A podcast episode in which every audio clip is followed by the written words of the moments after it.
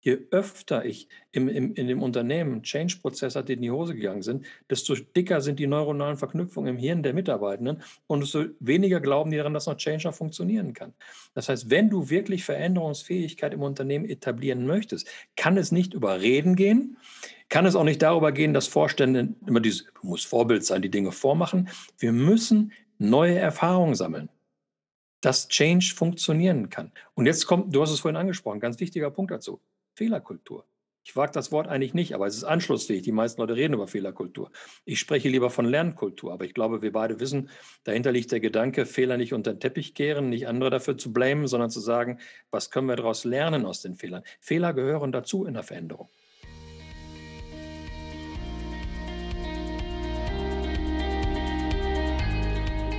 Hallo und herzlich willkommen zu einer neuen Folge meines Podcasts Happy at Work dem Podcast zum Thema Arbeitszufriedenheit und wie wir diese fördern können. Mein Name ist Laurens Menzinger und ich freue mich riesig, dass du heute reinhörst.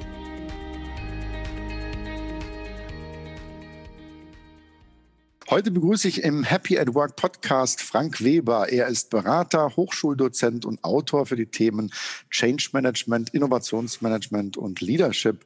Herzlich willkommen, Frank. Hi Laurens, ich freue mich bei dir zu sein. Ja, ich freue mich auch, dass du dir die Zeit nimmst. Wir wollen ja heute über das Thema robuste Unternehmen sprechen, krisenfest in Zeiten des Umbruchs. Dazu hast du zusammen mit Joachim Behrendt ein Buch geschrieben. Worauf müssen Unternehmen denn heute achten, dass es ihnen nicht so ergeht wie einst Nokia oder Kodak? Oh, du, die, die Antwort, die ist, ähm, da können wir, wie lange haben wir? Halbe Stunde, ne, Halbe Stunde plus minus. Dann können wir es vielleicht mit einem Satz sagen. Ähm, bereit sein, neue Wege zu gehen und alte Routinen hinter sich zu lassen. Ja, das hört sich äh, erstmal gut an, aber. Das sind 20.000 Kilometer Flughöhe, ich weiß ja, nicht. Genau. Also, wenn, was meine ich mit alte, alte Routinen hinter sich zu lassen? Ich meine, wenn du den klassischen Manager fragst, was macht ein robustes Unternehmen aus? Dann bekommst du mit einer hohen Wahrscheinlichkeit Antworten, die liegen in der finanziellen Sphäre des Unternehmens begründet ausreichende Liquidität, Cashflow, finanzielle Solvabilität und, und so weiter und so fort. Ne? Das ist auch alles nicht verkehrt. Also wenn, wenn wir Unternehmen haben mit, mit, mit einer schlechten Finanzlage, dann, dann haben wir ganz andere Themen. Aber für mich, für ein richtig robustes Unternehmen, sind das sozusagen, ist das der Kaffee, die Sahne obendrauf, die das Ganze zu einem schönen Getränk macht die besteht in anderen, aus anderen Faktoren. Und das haben wir in unserem, in unserem Büchlein beschrieben. Das heißt, wenn wir von robusten Unternehmen sprechen, reden wir von Unternehmen, die natürlich ihre Hausaufgaben an vielerlei anderer Stelle gemacht haben, sich darauf aber nicht ausruhen und sagen, beispielsweise, die fünf Erfolgsfebel, die fünf Erfolgsfaktoren, die wir definiert haben, die finden auch noch Beachtung. Das mhm. sind Unternehmenskultur ne, für ein starkes wertebasiertes Rückgrat eines Unternehmens. Das ist die Veränderungsfähigkeit von allen in, in der Organisation tätigen, Management natürlich, aber auch bis runter zu jeden Mitarbeiterinnen und Mitarbeiter, damit das Unternehmen sich schnell und effizient an veränderte Rahmenbedingungen anpassen kann. Das ist absolut ganz wichtig, die Innovationsfähigkeit des Unternehmens. Ja, für die Gabe, um auch in der Zukunft noch alles richtig zu machen, auch für die Zukunft positioniert zu sein. Das ist aber auch natürlich eine Frage von Wissensmanagement. Was weiß eine Organisation? Ja, die bestmögliche Nutzung des vorhandenen betrieblichen Wissens und deren Ausbau. Aber auch Fragestellungen von, wir haben es in dem Buch agile Führung genannt. Ich würde es erstmal grundsätzlich von, von Leadership nennen, aber auch gerne natürlich in einem agilen Kontext für wirkungsvolle und anpassungsfähige Führungskräfte. Das sind so die, die Punkte, die uns, die uns umtreiben. Und ähm, ich glaube, wenn mh, hm, so ein Unternehmen wie Nokia beispielsweise ähm, sich ein bisschen daran gehalten hätte, dann wäre es nicht so ausgegangen, wie es ausgegangen ist. Mhm. Vielen Dank. Das ist natürlich jetzt schon mal viel greifbarer. Ich glaube, es wäre tatsächlich mal spannend, auch ähm, von der Historie zu kommen. Wenn du zum Beispiel auf Nokia oder auch Kodak, sind ja beides sehr bekannte Beispiele, schaust, ähm, was sticht denn da so aus deiner oder eurer Sicht ganz besonders hervor als äh, ein Fehler, den, den, den sie dort begangen haben? Die, die, beide Unternehmen sind, glaube ich, ähm, wegen des gleichen Fehlers gescheitert. Ja, und wenn, wenn, es gibt ja diese legendäre Geschichte, dass dieser Nicolo Vosso, das ist der, der Mensch, der Nokia damals geleitet hat, dass der im, im Sommer äh, 2007, also das war das Jahr, wo das iPhone eingeführt wurde, noch gesagt hat, Apple kann keine Telefone bauen. Und hätte man beispielsweise mal damals so eine, nur eine Fiktion jetzt, ja, hätte man damals Kalovosu und Steve Jobs an einen Tisch gestellt. So schön irgendwie beim, beim Wasser, beim Bier oder bei sonst irgendwas. Und hätte, hätte er gesagt, der Kalovosu Steve, du kannst mit deiner Bude keine Telefone bauen. Was hätte Steve Jobs gesagt? Er hätte gesagt, hey, ich will überhaupt gar keine Telefone bauen. Ich will was ganz anderes machen. Ja, und der Fehler von, von, vom Nokia Top Management war, die Welt nur durch die Perspektive eines Produzenten von Mobiltelefonen zu betrachten. Ja, ich meine, die haben damals eine Milliarde Kunden gehabt. Und Laurens, wenn wir ein paar Jahre zurückgehen, wir beide sind ja fast ein Alter, also du bist ein bisschen jünger als ich, wenn ich dich so betrachte, ja, dann ähm, kann man nur sagen, wenn wir vor zwölf Jahren, vor 13 Jahren irgendwo unterwegs waren, im Bahnhof, in der Lufthansa-Lounge oder sonst irgendwo und es schellte ein Telefon, dann war es dieser klassische Nokia-Ton. Das war 70 Prozent des Marktes. Und das ist eine so verpasste Chance gewesen. So, und jetzt zu Kodak. Witzigerweise, oder nein, tragischerweise ist es besser, wenn man sich die Frage stellt, wer hat die erste Digitalkamera erfunden? Es war Kodak. Niemand sonst hat die Digitalkamera erfunden. Kodak, es war ein junger Entwickler, ein junges Entwicklerteam von Kodak, die haben die Kamera erfunden. Und die haben sie dann ganz stolz ähm, den Vorständen, dem, dem Management Board äh, präsentiert. Und es geht die Legende um, dass der Chef von der ganzen Veranstaltung, Chemiker, äh, gesagt haben soll, who the fuck needs that shit? weil ihm die Übertragung des Bilds vom Speichermedium Leerkassette auf den Bildschirm zu langsam dauerte und die, und, und, und die Auflösung war zu schlecht. Aber er hat die Welt nur aus der Perspektive eines Oberflächenchemikers gesehen. Und er konnte sich gar nicht vorstellen, dass es Digitalfotografie gibt. Das heißt, Nokia guckte sich die Welt aus der Perspektive der Telefonbauer an.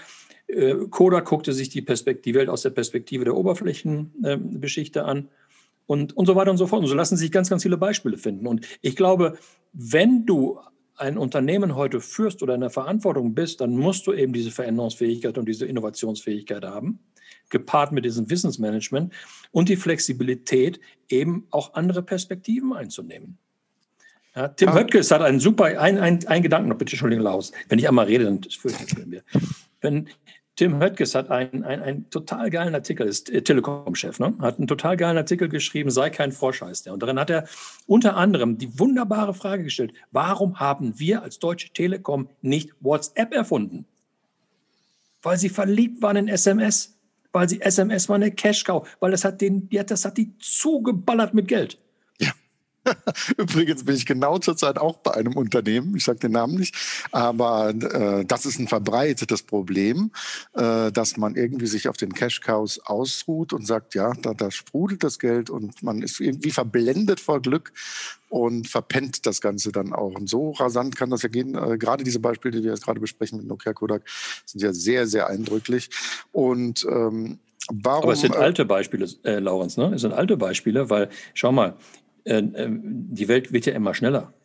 Wenn ich mir überlege, äh, Facebook hat 4,6 Jahre gebraucht, um 100 Millionen Kunden zu erreichen, weltweit. Instagram hat 2,3 Jahre gebraucht, um 100 Millionen Kunden zu erreichen. Pokémon Go, man kann davon halten, was man will. Für diejenigen, die es geschaffen haben, war es eine geile Idee. Die haben 28 Tage gebraucht, um 100 Millionen Leute weltweit zu bekommen, um das zu machen. Das heißt, die Innovationszyklen werden immer kürzer. Und du musst schnell sein.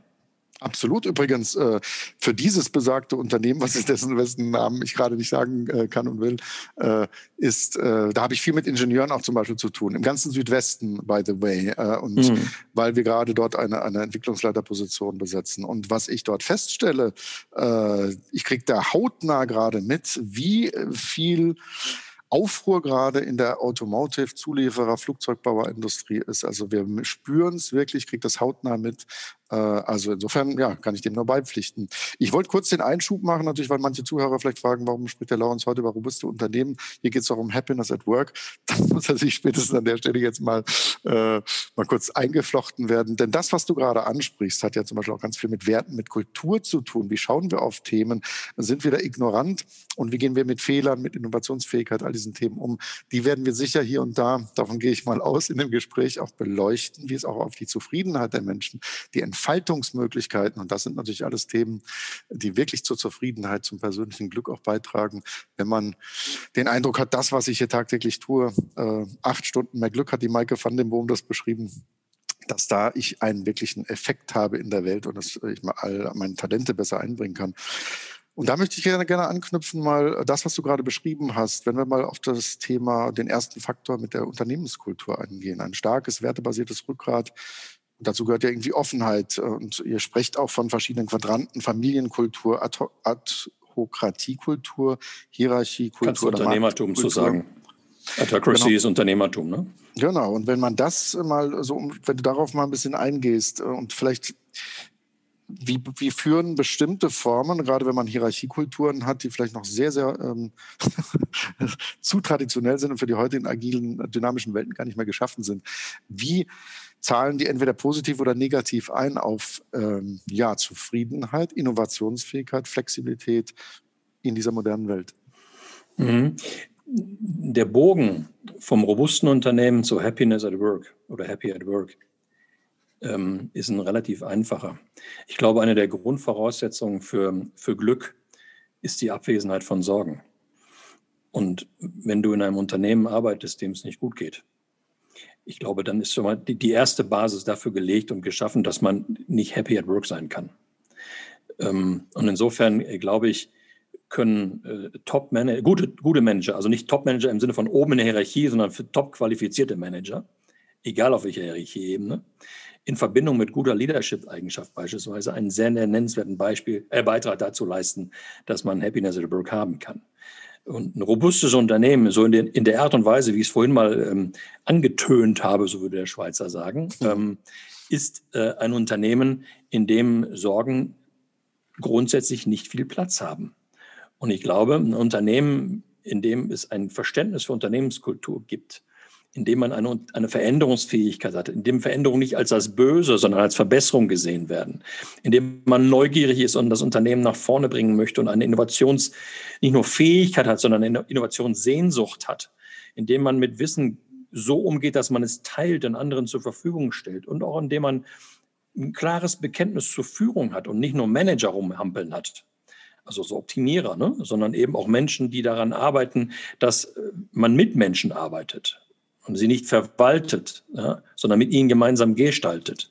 Ähm, dann haben wir super Rahmenbedingungen dafür, dass das Unternehmen robust genannt werden kann und dafür super Rahmenbedingungen dafür, dass dieses Unternehmen eben auch als Unternehmen bezeichnet werden kann, in dem die Leute einfach Bock haben zu arbeiten, in dem es Spaß macht, in dem es Freude macht. Das glaube ich, ich mag das wohl besser sagen, lieber Freude als Spaß, aber das ist ein anderes Thema.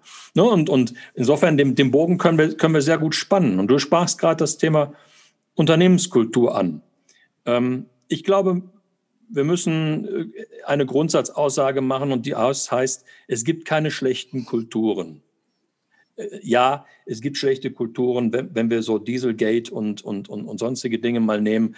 Aber das ist ja nicht nur eine, eine Kulturfrage, das ist ja auch eine Straftatsbestandsfrage und, und einige andere Dinge. Aber sag mal, im, im normalen Bereich gibt es keine keine schlechten Kulturen und keine guten Kulturen. Ich glaube, die Betrachtungsweise der Kultur, die sollte man sich eher vor einem anderen Hintergrund anschauen. Ist die Kultur, die wir haben, geeignet, unsere Strategie, unsere strategischen Ziele, unsere Vision zu unterstützen? Ja oder nein? Und wenn ich jetzt beispielsweise ein Unternehmen nehme oder eine Organisation nehme, nennen wir sie mal Finanzamt. Ja, äh, ja. In, in einem Finanzamt werden wir keine Kulturmerkmale haben, die äh, sonderlich auffällig sind wie äh, Kundenorientierung, die äh, sowas beinhalten wie Unternehmertum. So ein Betriebsprüfer hat, glaube ich, keine äh, Möglichkeiten, mit, mit mir als Steuerpflichtigen groß rum zu diskutieren und Deals zu machen, sondern da haben wir, da arbeiten wir auf einer anderen Basis. Äh, und diese Kultur, die wir dort haben, die sehr stark Hierarchie geprägt ist, die aber auch sicherlich ein paar Binnenorientierungselemente hat, also so das, was wir als klassische Familienkultur bezeichnen, ist super geeignet, dass man einen hervorragenden Job als Finanzamt machen kann. Jetzt sind wir, eine, jetzt sind wir ein Vertriebsunternehmen mit ähm, dezentral Vertriebsverantwortlichen. Die können so gar nicht arbeiten wie, wie die Kultur eines Finanzamtes. Ich nehme jetzt bewusst mal zwei Gegenpole, damit es mhm. vielleicht ein bisschen, bisschen plastischer wird. Die müssen bei ihren Vertriebsleuten eine höchstgradige Flexibilität haben, höchstgradige Kompetenz haben, eigenständige Entscheidungen vor Ort treffen zu können. Sie müssen es können, aber auch dürfen. Und sie müssen eine starke Ausrichtung am, am Kunden haben. Und wenn ich jetzt also beispielsweise einen Topmanager nehme, auch wieder ein bisschen überzogen das Beispiel, der zuvor ein Finanzamt geleitet hat, der dann dieses, dieses, dieses Vertriebsunternehmen leitet. Das kann nur in die Hose gehen. Ich, ich muss, ich muss dafür Sorge tragen, dass die, die Kultur in einem Unternehmen existiert, die geeignet ist, meine Positionierung und die daraus resultierende Strategie und äh, strategischen Ziele zu erreichen. Ja, und jetzt sprichst du ja oder ihr in dem Buch auch davon, äh, dass man einen Kulturentwicklungsprozess durchführen kann. Da würden jetzt Kritiker vielleicht sagen oder Menschen, die sagen, ach, ich habe schon tausend Sachen äh, gehört. Ich habe ja hier auch mal den Professor Dr. Axel Koch im Interview gehabt, der hat das Buch geschrieben, Change mich am Arsch. Ja. Also wenn dann Leute genau diese Haltung sagen, komm, hör mir auf, äh, wie funktioniert das? Kannst du da mal drauf eingehen? Wie Kulturen, also das, was du gerade sagst, das kann man nachvollziehen. Also wenn ich in eine bestimmte Richtung schauen will, muss ich auch immer schauen, ist, passt die Kultur zu dem, wo wir hinrudern wollen und irgendwie eine Vision haben, all diese Sachen und eine Kraft und eine Power. Ich war mal bei Tesla, da habe ich gemerkt, da ist es wirklich vibrant in dem Ding. Ja, ja, da ist aber auch, da ist auch, ähm, da ist auch Dynamik drin, teilweise auch anstrengend, aber das, das spürt man jedenfalls dort. Und jetzt ist ja die Frage, ja, was würdest du jemandem sagen, der einfach ein Kritiker ist und sagt, ach komm, change mich am Arsch, funktioniert eh nicht. Wie kann man Kultur entwickeln? Äh, Koch hat ja recht. Ähm, und das ist ein wundervolles Buch, was er, äh, was er da geschrieben hat. Kann ich nur wirklich jedem empfehlen. Also vor allem jedem, der die der Verantwortung für, für Change-Projekte hat. Das ist klasse. Ähm, und wenn wir uns mal die Statistiken anschauen, ich meine, Change Management ist als solches ja nun keine wirklich neue Disziplin. Ne? Das geht ja, das geht ja äh, zurück auf die äh, Ende der 60er, 70er Jahre des letzten Jahrhunderts, also 1960er, 70er. Ja? Ähm, und wir haben seitdem auch wirklich nicht sonderlich viele neue Erkenntnisse. Das Phasenmodell vom Streich und Unfreeze und solche, solche Geschichten, das ist ja alles nichts Neues. Und da wird auch nicht mehr viel Neues kommen, ähm, meine, meine These. Ich glaube, ähm, wenn ich mir die Statistiken anschaue, seit über zweieinhalb Dekaden scheitern drei Viertel aller Veränderungsprozesse. Und von dem verbleibenden Viertel, was nicht scheitert, das heißt ja noch nicht, nur weil es nicht gescheitert ist, dass es erfolgreich ist. Von dem verbleibenden Viertel sind quer über alle Statistiken, die ich da zur Verfügung habe, die ich mir mal angeschaut habe, nur ein Fünftel erfolgreich. Erfolgreich in dem Sinne, dass die ursprünglich damit verbundenen Ziele erreicht werden. Und das ist das ist ein solches Armutszeugnis, Laurens. Das ist schrecklich. Und wenn du da überlegst, das ist ja nicht nur schlimm für diejenigen, die, den Change initiiert haben. Was macht das mit den Menschen in der Organisation? Genau. Ja, und wir, wir sprechen in dem Kontext gerne von einem Change-Gedächtnis, von einem organisationalen Change-Gedächtnis. Und, und dieses ist in den meisten Unternehmen voll von misslungenen, missratenen, von lausigen Veränderungsprozessen. Und dann kommt jetzt so ein junger, smarter, neuer Vorstand in die Bude rein und sagt, jetzt machen wir mal Veränderung. Da sagen die alle, change mich am Arsch. das ist so, weil die, die, glauben nicht mehr dran, dass es funktioniert.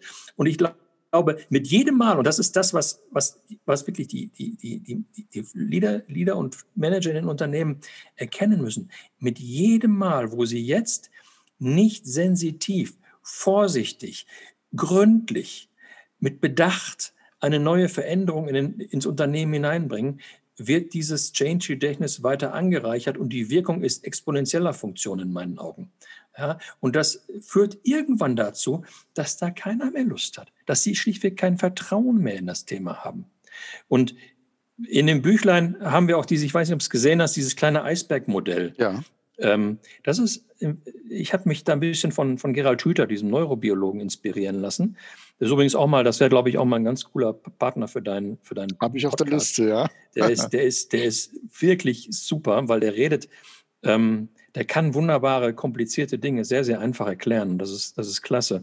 Und, und Hüther äh, äh sagt ja letztendlich, in, in, wenn man ihn mal so ein bisschen so äh, jetzt ganz flach Webermäßig interpretiert, ne, dann sagt er, wir, unsere, unsere Handlungen, die wir tun und die Ergebnisse, die aus den Handlungen resultieren, die basieren auf unserer Haltung, die wir haben. Und die Haltung, die wir haben, also Einstellungen und Gewohnheiten kann man auch sagen, und die Haltung, die wir haben, resultiert aus der Summe aller Erfahrungen, die wir gemacht haben. Und das heißt, und jetzt, das, das ist eine doppelte Antwort auf zwei Fragen von dir. Die, auf das ist eine, die eine Frage ist, was können wir tun, um das Change-Gedächtnis wieder aufzuladen? Du musst den Leuten neue Erfahrungsmöglichkeiten geben. Die müssen einfach neue Erfahrungen machen. Ja? Und das andere ist, was können wir tun, damit Kulturveränderungsprozesse gut funktionieren? By the way, ein Change in der Kultur machst du nicht in zwei Jahren. Das ist ein, äh, das ist ein, ein ein Doppelmarathon, der geht über zehn Jahre mindestens. Ja. Äh, und der kann nur funktionieren, wenn die Leute im, im neuen Kulturkontext immer wieder neue Erfahrungen machen und diese neuen Erfahrungen sukzessive die alten Erfahrungen überschreiben. Und Hüter sagt sogar dieses Modell, was in diesem kleinen Eisberg da von mir so beschrieben wurde, was ich gerade gesagt habe, was man ohne Grafik ein bisschen schwer erklären kann, aber so what, äh, der sagt beispielsweise, dass jede Erfahrung, die wir machen, die unsere Haltung prägt, so neuronal im Hirn durch neue Verbindungen unterlegt wird. Und wenn wir oftmals die gleichen Erfahrungen gemacht werden, dann werden das ganz dicke Verbindungen. Und je dicker die Verbindungen sind, ja, desto schwieriger ist es, sie durch neue Erfahrungen zu überschreiben. Und das heißt mit anderen Worten, je öfter ich im, im, in dem Unternehmen Change-Prozess hat, die in die Hose gegangen sind, desto dicker sind die neuronalen Verknüpfungen im Hirn der Mitarbeitenden und desto weniger glauben die daran, dass noch Change noch funktionieren kann.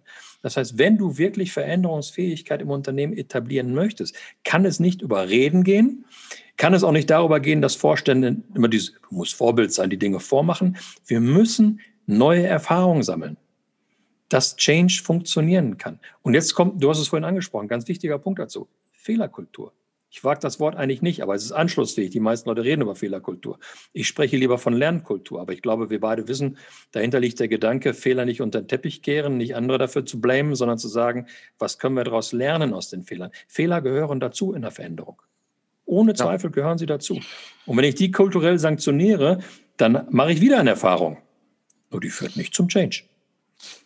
Ja, das ist nochmal ein schönes Stichwort natürlich, auch, was du sagst mit Fehlerkultur. Äh, es gibt ja auch diese berühmten Fuck-Up-Nights weltweit mittlerweile und manche Unternehmen nehmen das ja als Instrument. Das wäre zum Beispiel so genauso ein Erfahrungswert, den man ja auch persönlich erleben kann, dass man das zelebriert und sagt zum Beispiel einmal im Quartal machen wir eine Fuck-Up-Party bei uns im Haus und wir suchen einfach ein paar Leute, die einfach von kleineren Fehlern, was auch immer, berichten und wir zelebrieren das, aber wir sagen auch, was ist das Learning aus diesem Fehler, dass es uns künftig nicht mehr passiert und wir damit einen Schritt vorankommen. Genauso, äh, was Kultur Kultur angeht, glaube ich, ähm, ja, Stärken zelebrieren, kleine Erfolge zelebrieren, Menschen äh, dazuordnen zu den Themen, die sie halt kommen. Das ist ja, das würde ich mich jetzt gerne mal in das Thema, weil die Zeit geht natürlich schnell rum. Äh, ich würde gerne noch zumindest in dieser heutigen Folge äh, das Thema agile Führung und auch Darf ich noch was zum Thema Fuck-Up sagen, lieber Laurens? Ja, sehr gern. weil da schlagen zwei Herzen in meiner Brust. Also diese, das mögen jetzt die Veranstaltungen der, der, der Fuck-Up-Nights in Deutschland, ähm, die mögen mich bitte jetzt entschuldigen, dass ich das sage. Äh, aber dieses, diese riesen Fuck-Up-Nights, ich, ich war vor ein paar Jahren mal in der, in der Goethe bei, bei so einer Veranstaltung. Mhm. Das, das ist eher so eine voyeuristische Belustigungsveranstaltung. Das finde ich nicht ganz so toll. Da schleppst du solche Typen wie, wie Middelhoff auf die Bühne und der erzählt ihnen dann, wie es im Knast war. ähm, das ist, ja, ist nett, ne? das ist, ist unterhaltsam. Ne? Aber äh, im, im, Unternehmenskontext ist es, kann man es ganz gut ansetzen. Da habe ich es auch schon ein paar Mal gemacht. Das Wichtige an so einer Fuck-Up-Night ist, du musst die Menschen dazu bringen, darüber nachzudenken, was habe ich daraus gelernt. Genau. Also nur, nur, diesen, nur zu erzählen, was war mein Fehler und wie war es im Knast, ist, ist nicht so gut. Zu überlegen, was habe ich daraus gelernt und dann diese Transmission, die Reflexion und Transmission auf eigenes Verhalten zu ziehen, dann ist das Ding Gold wert. Das, das wollte ich nur noch mal eben kurz ansprechen, weil ähm, sonst, ja, das möchte ich so nicht dahingestellt lassen. Fuck-up ist gut, Fehler machen ist auch gut, Stärken zelebrieren ist auch super, Schwächen ja. zelebrieren ist auch genau, gut, genau. gehört auch dazu. Aber man muss, wir müssen daraus lernen wollen. Absolut. Nicht nur voyeuristisch uns daran befriedigen. Da bin ich vollkommen deiner Meinung. Und letztendlich geht es ja einfach darum, sich ein Stückchen verletzlicher zu zeigen als Menschen und daraus zu lernen, nach vorne zu schreiten. Und das passt halt zu sehr alten, tradierten, traditionellen hierarchischen Führungsformen nicht mehr, weil wir irgendwo sagen müssen, wir sind alle Menschen, und lasst uns bitte gemeinsam nach vorne schauen. Weißt du, was eine schöne Definition von Vertrauen ist? Erzähl. Ich habe die vor ein paar Jahren mal von einem älteren Berater, der hat die mir mal mit auf den Weg gegeben, die fand ich total cool. Die Bereitschaft, sich verletzlich zu zeigen. Mhm, das gefällt mir. Ähm, absolut. Super. Ja, habe ich, hab ich, das hat mich sehr inspiriert damals. Ich habe auch sehr lange drüber nachdenken müssen, aber das ist es. Und jetzt schau mal beispielsweise, diese vielen Menschen, die das Thema postheroische Führung vielleicht aus irgendwelchen Zeitschriften mal gehört haben, aber selber in ihrem Mindset immer noch heroische Führer sind. Und denen sagst du, zeig, hab mal die Bereitschaft, dich verletzlich zu zeigen. Oh oh. Das ist ja übrigens eines meiner Lieblingsthemen. Ich mache ja äh, seit vielen Jahren Impro und auch angewandte Impro. Und äh, zum Beispiel habe ich bei einem Barcamp gerade die Woche wieder genau zu diesem Thema ein PowerPoint-Karaoke gemacht. Ähm, also falls Zuhörer da mal ein Interesse haben, ihr könnt das auch selber in Unternehmen machen und man lernt das Scheitern, weil das Spannende an dieser tollen Methode ist, ähm, man präsentiert Folien, die man noch nie gesehen hatte vorher. Und kann wilde, ja Geschichten, kann wilde Geschichten dazu erzählen. Und äh, um die Angst ein bisschen zu nehmen, habe ich äh, gelernt, es ist am besten, ich frage zwei Leute, man kann sich dann immer die Bälle zuwerfen und sagen, hier weiß natürlich mein Experte Frank noch viel besser zu dieser chinesischen Folie, kannst du was sagen? Also man kann wirklich spielen mit fremdsprachigen Folien, mit Mathematik, Chemie, Physik, äh, Raketenwissenschaft oder auch irgendwie die Wanderung durch die Mark Brandenburg also ihr könnt einfach äh, File-Type Doppelpunkt PPT suchen auf Google und ihr findet lustige Sachen. Also tatsächlich mache ich solche Sachen auch auf Barcamps, kam auch wieder gut an diese Woche. Das nur als kleiner Exkurs. So können wir auch ein bisschen das Scheitern lernen, umarmen und auch das gemeinsame Lachen darüber und genau diese Verletzlichkeit auch ein Stückchen lernen ähm, und vorangucken. Das knüpft ja alles an. Äh, zumindest dieses Thema agile Führung würde ich noch gerne in unserem Podcast heute beleuchten und vielleicht zum Schluss auch die Innovationsfähigkeit. Das knüpft ja ganz stark an dieses Thema an, wirkungsvoll führen, anpassungsfähig als Führungskraft sein. Was kannst du da aus eurem Buch noch ähm, den Hörern mitgeben? Ich würde hm, vielleicht noch gar nicht mal so sehr äh, über dieses Buch an dieser Stelle jetzt mh, hm, sprechen, sondern vielleicht aus den Erfahrungen, die, die wir so in den letzten Jahren gemacht haben. Agile Führung, super, können wir gerne auch noch zwei, drei Sätze zu sagen. Ich würde aber erstmal die Messer ein bisschen tiefer hängen, Laurens, und ich würde sagen, ich, ich fände es cool, wenn in den meisten Unternehmen überhaupt Führung stattfinden würde. Also Leadership im, im, im wahrsten Sinne des Wortes. Und ähm, ich erlebe zu viel Management. Ich mache mir mal so den Spaß, wenn ich in so Führungskräfteveranstaltungen, Workshops etc. gehe, dann zeige ich denen immer so ein, ein Tortendiagramm.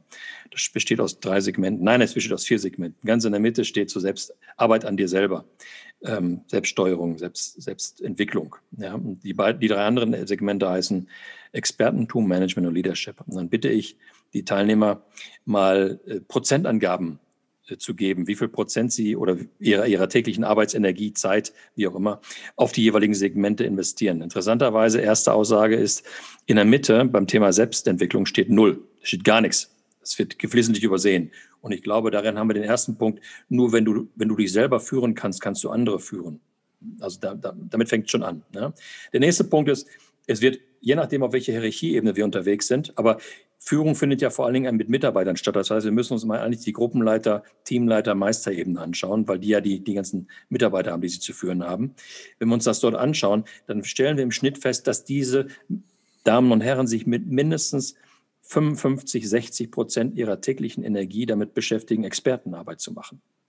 Ja, und dann bleiben noch mal so 30 Prozent fürs Management übrig. Und wenn du das mal ausrechnest, dann bleiben so irgendwie zwischen 5 und 10 Prozent, ich hoffe, ich habe das jetzt richtig in Erinnerung und richtig gerechnet, dass wir nicht bei über 100 rauslaufen, aber so ungefähr von den Größenordnungen, bleiben 5 bis 10 Prozent übrig für Leadership.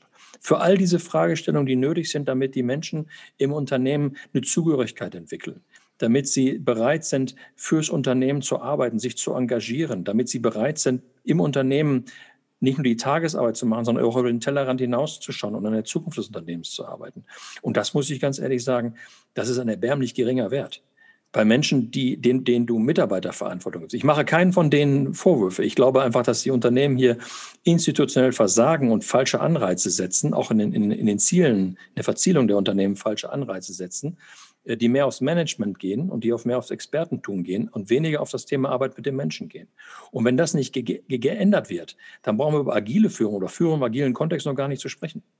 Und deswegen glaube ich, müssen wir erstmal ganz, ganz fleißig sein und müssen in den Unternehmen viel, viel mehr Leadership ähm, aufbauen. Und wenn wir das geschafft haben, dann machen wir den nächsten Schritt. Und der ist dann auch mal gar nicht so schwierig. Dann flexibilisieren wir das ganze Thema ein bisschen, setzen noch mehr Vertrauen rein ja, in, in, in die eigenen Teams. Und dann sind wir relativ schnell auch bei agiler Führung. Denn Führung hat für mich drei Ziele. Das ist, das ist die, die, die erste, der erste Punkt ist, und das magst du vielleicht nicht hören. Ich sage, es geht nicht darum, dass die Leute zufrieden sind. Ähm, ich glaube, es geht bei Führung darum, dass Menschen sich mit dem Unternehmen identifizieren können, dass sie eine Loyalität haben, eine Zugehörigkeit haben. Erstes Ziel. Zweites Ziel wäre für mich die Bereitschaft, sich zu engagieren. Drittes Ziel, die Bereitschaft, die Zukunft zu gestalten.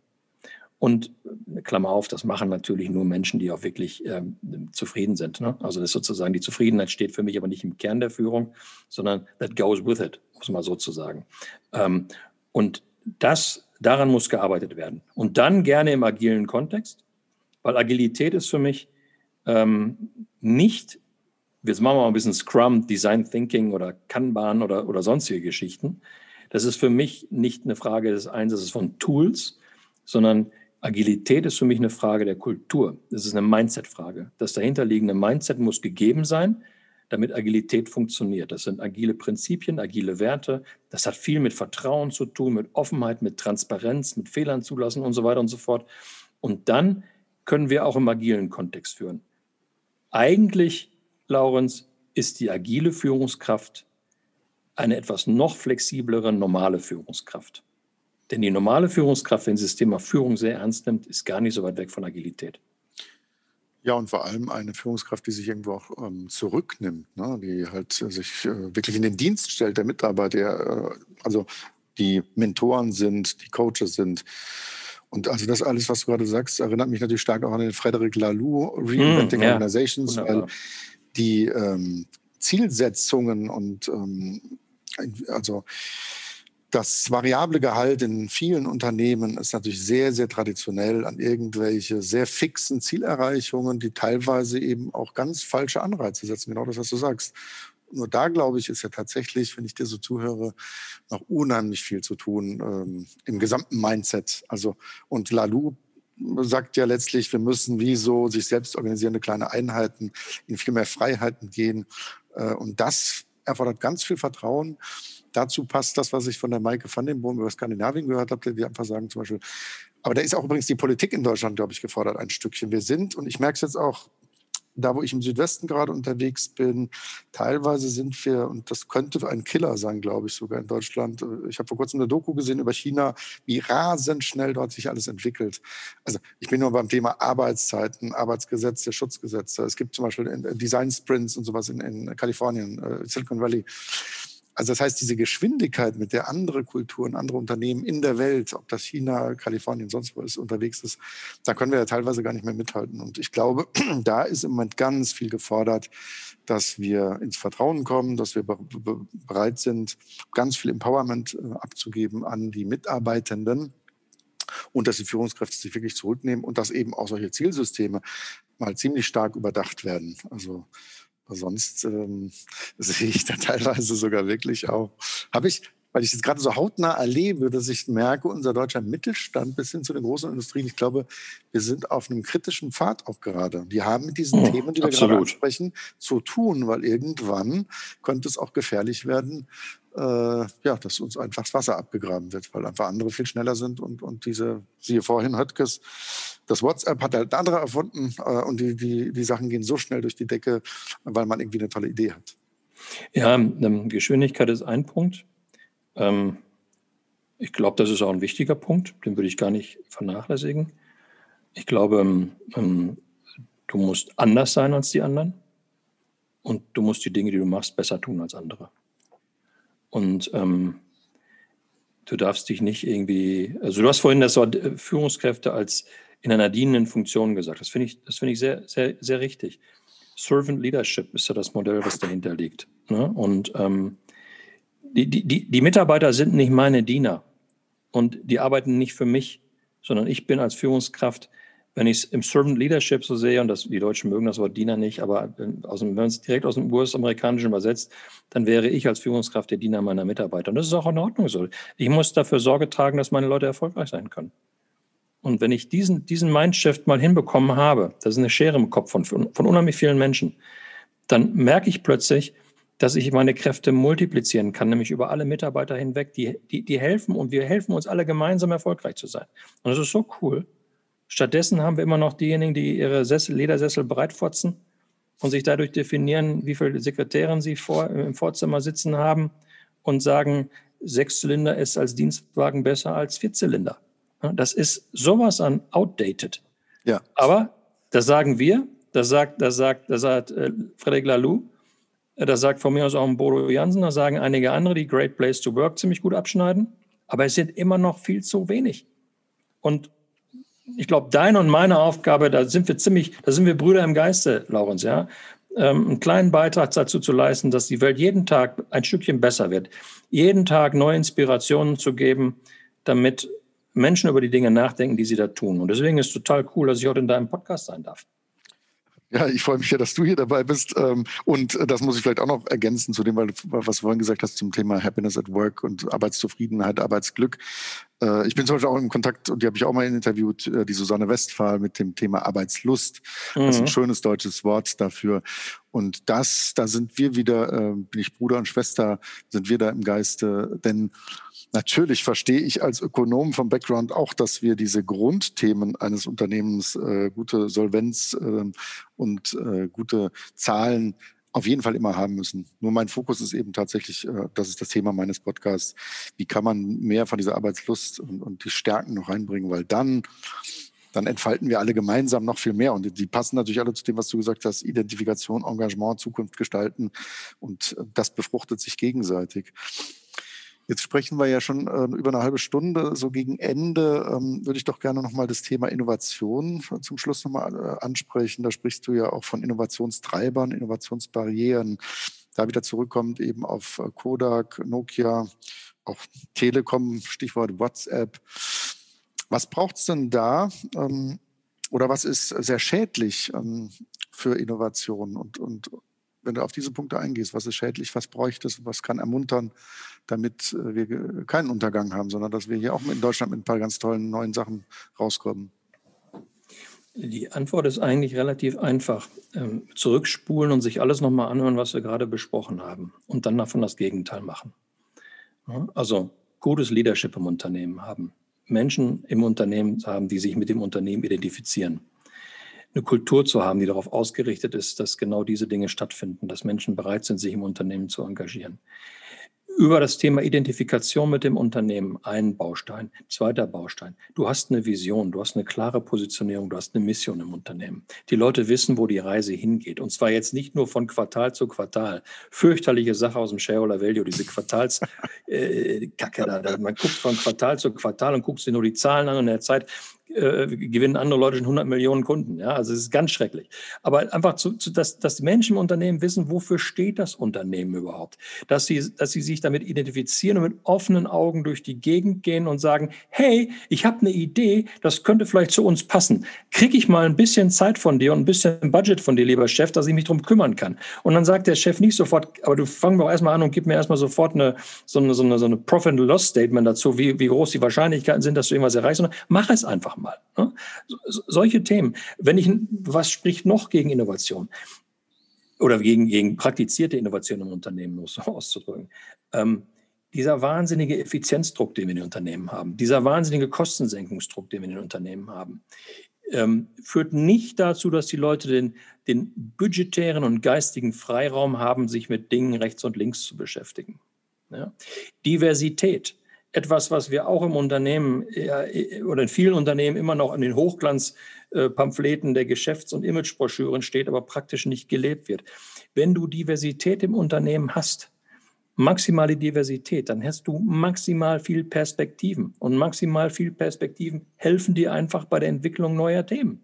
Das, also insofern führe richtig im Unternehmen, bring dem Unternehmen eine richtige Kultur, hab die nötige, den nötigen Drive in Richtung Veränderungsfähigkeit, dann kommt dieses gesamte Thema Innovationsfähigkeit dazu, macht die Leute neugierig und gib ihnen die Möglichkeit, neue Erfahrungen zu sammeln. Gib ihnen die Möglichkeit auch zu spielen, bestimmte Dinge ausprobieren. Ich meine, wir alle kennen das Beispiel von Google wo, wo jeder Googleianer, äh, so, so sagt es zumindest die Legende, ich weiß gar nicht, ob das wirklich so ist, muss man mal alles überprüfen. Ansonsten ist es ein total cooles Branding, einen halben oder einen Tag die Woche Zeit hat, an bestimmten Themen zu arbeiten, die die, die Person selber interessiert und nicht, also nicht Briefmarkensammlung sortieren, sondern so business-driven Things. Ne? Ähm, um, und daraus sollen ja äh, viele neue Ideen entstanden sein, die Google auch äh, weitergeholfen haben, sich weiterzuentwickeln. Ja, das ist doch super. Ich meine, solche Dinge, solche Dinge bringen uns doch nach vorne. In einem Kontext, in dem ich mich aber nur auf Zahlen, Daten, Fakten konzentriere und das Effizienzmantra äh, nach vorne singe, äh, wird das nicht stattfinden. Das ist spannend, was du sagst hier mit äh, Google. Die wurden tatsächlich dafür auch äh, sehr äh, gelobt. Soweit ich aber jetzt gelesen habe kürzlich, haben sie das zurückgefahren. Also diese, äh, dieser halbe freie Tag, ich weiß nicht mehr, in welchem Rhythmus es war, haben sie etwas zurückgefahren. Aber dieser Idee kann ich absolut beipflichten. Ähm, und genauso auch Prototyping-Sachen einfach mal probieren und nicht, äh, das ist ja eine typisch deutsche Fähigkeit, dass wir die sehr gerne Bedenken tragen. Es ist ja wie eine Rolle, die manche Leute auch gerne in Meetings haben und sagen, ich möchte ja nur, möchte jetzt, und das ist immer das Beste, wie es anfängt, ich möchte ja nicht der Bedenkenträger sein, aber. Aber. Und dann, dann sage ich, so, so, so frech wie ich bin, ich habe da vor ein paar Jahren in meinem Buch so einen schönen Satz gelesen, vor dem Aber steht immer die Lüge. genau. Also insofern, ähm, und du sagtest noch was Wichtiges, auch zum Beispiel Spielen Freiräume geben. Also auf meiner Wunschliste von Interviewpartnern habe ich auch irgendwann mal so, so Firmen wie, wie ich glaube, Adidas hat da teilweise einfach sehr coole Loungebereiche und Spielbereiche, ne, wo einfach Menschen, wo das mehr diffundiert, was ist Arbeit, was ist jetzt gerade kreatives Sein oder sich mal da auf dem Sofa setzen, da mit anderen Leuten oder da mal eben eine Runde vielleicht äh, mit ein paar Ballspiele machen. Ich habe ja auch Lego Series Play entdeckt und liebe das, ähm, das ist 3D-Gedankendruck. Also all diesen Sachen wahrscheinlich mal mehr Raum geben, denn wenn wir es nicht tun, kann es auch eine ganz starke, ernsthafte Bedrohung geben. Ne? Das ist ja, denke ich, unser ja. beider Glauben und tiefste Überzeugung, ähm, dass wir da Raum geben müssen. Du kannst, es äh, gibt so ein paar todsichere Indikatoren aus Mitarbeitergesprächen, äh, die ähm, Zeichen dafür geben, wie innovationsfähig ein Unternehmen ist. Ne? Wenn du beispielsweise Menschen im Unternehmen hast, die bereits am Dienstag schon über das Wochenende reden, über das nächste Wochenende reden. Wenn du ältere Menschen ab 55 hast, beispielsweise, die schnell ihre Pensionierung freuen wenn die Leute ihre Stunden zählen. Ja, wenn die Leute, die, wenn die Leute die Tage bis zum nächsten Urlaub zählen oder die Wochen und Monate bis zum nächsten Urlaub. Also wenn, weißt du, wenn Arbeit als, als Muss empfunden wird, dann weißt du, dass dort Führung nicht funktioniert und dann weißt du, dass dort Innovationsfähigkeit nicht funktioniert. Dann kommt die Innovation nur aus dem R&D-Bereich, aber nicht aus der Breite des Unternehmens. Und das ist schade. Das ist ja. wirklich schade.